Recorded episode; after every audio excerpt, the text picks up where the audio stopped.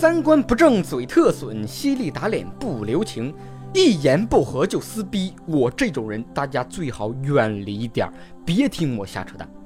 前两天，一个胸特别大的妹子啊，请我们看了一部国产动画电影《大鱼海棠》。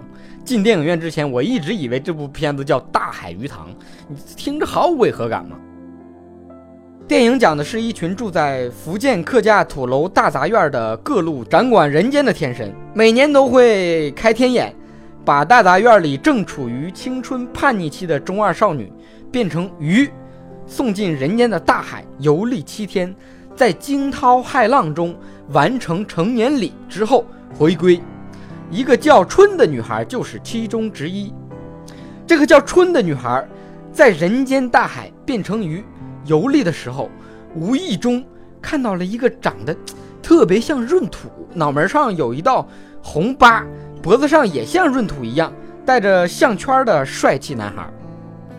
只是因为在鱼群中多看了他一眼，再也没能忘掉他的容颜。这个叫春的女孩有些春心荡漾。啊，在游历就快结束的第七天。准备从大海的漩涡中返回天神的土楼大杂院的时候，无巧不成书啊！这个叫春的女孩啊，不，这个女鱼被绳子给缠住了，啊，恰巧被闰土看到了。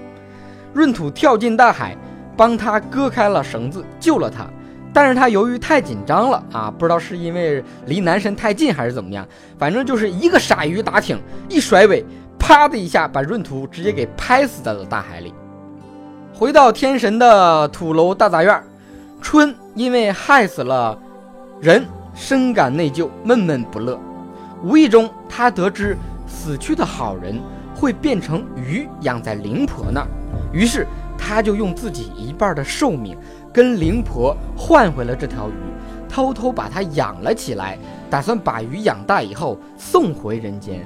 弥补自己那一趴的过失，啊！此时男二号出现了，一位暗恋这位叫春的女孩多年的银发男孩，他的名字叫秋，所以我猜这部电影啊，如果有男三、男四号，他他们的名字应该叫夏冬，你这样春夏秋冬一年四季就齐了。男孩秋无意中发现了春的小秘密，啊，他没有。告发这个女孩，他还帮这条鱼起了一个非常响亮的名字。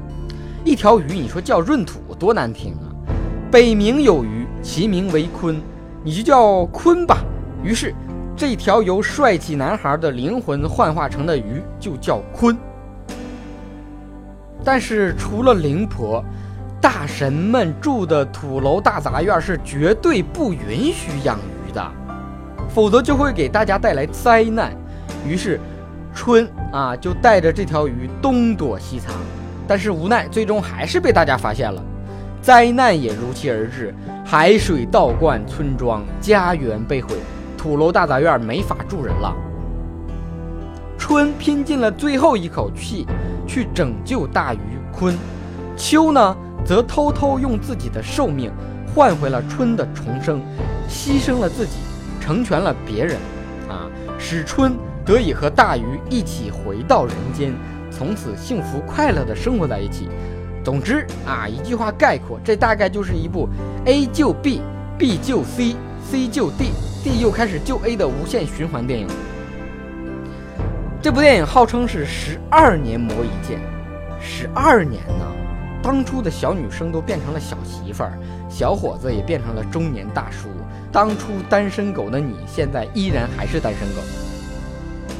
看完电影，我就真真切切觉得，你别说，还真是十二年磨一剑。这十二年，剧组光磨剑了，铁杵都快磨成针了，就是忘了磨剧本。剧情我就不多说了，网友骂的已经够多了。既然是动画，咱们就说说这画。《大鱼海棠》本来是二 D 动画，啊，上映的时候强行转成了三 D。你除了想圈钱，我还真是想不出更合适的理由来解释这种行为。难不成你是为了让观众戴眼镜，是保护想保护眼睛？电影的画风如宫崎骏的《千与千寻》，故事逻辑却如一团麻一样千疮百孔。刚看到女主角春的一刹那，啊，那一身红衣，我还真想起了《千与千寻》里的红衣小女孩。这部电影画面最大的 bug 是什么？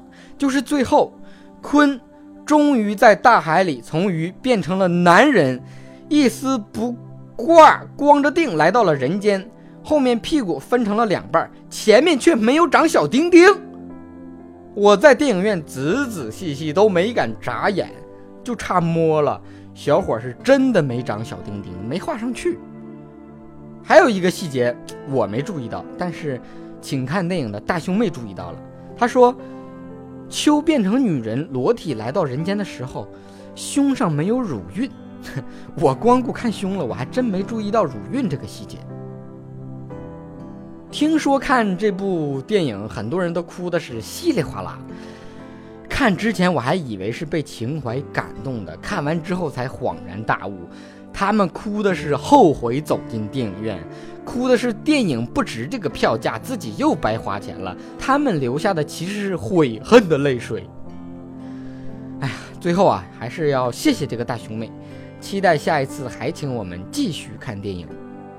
今天的蛋就先扯到这儿，想夸想骂想约想打想赏的可以加我的微信，微信号是汉语拼音全拼小东瞎扯淡，下期再见。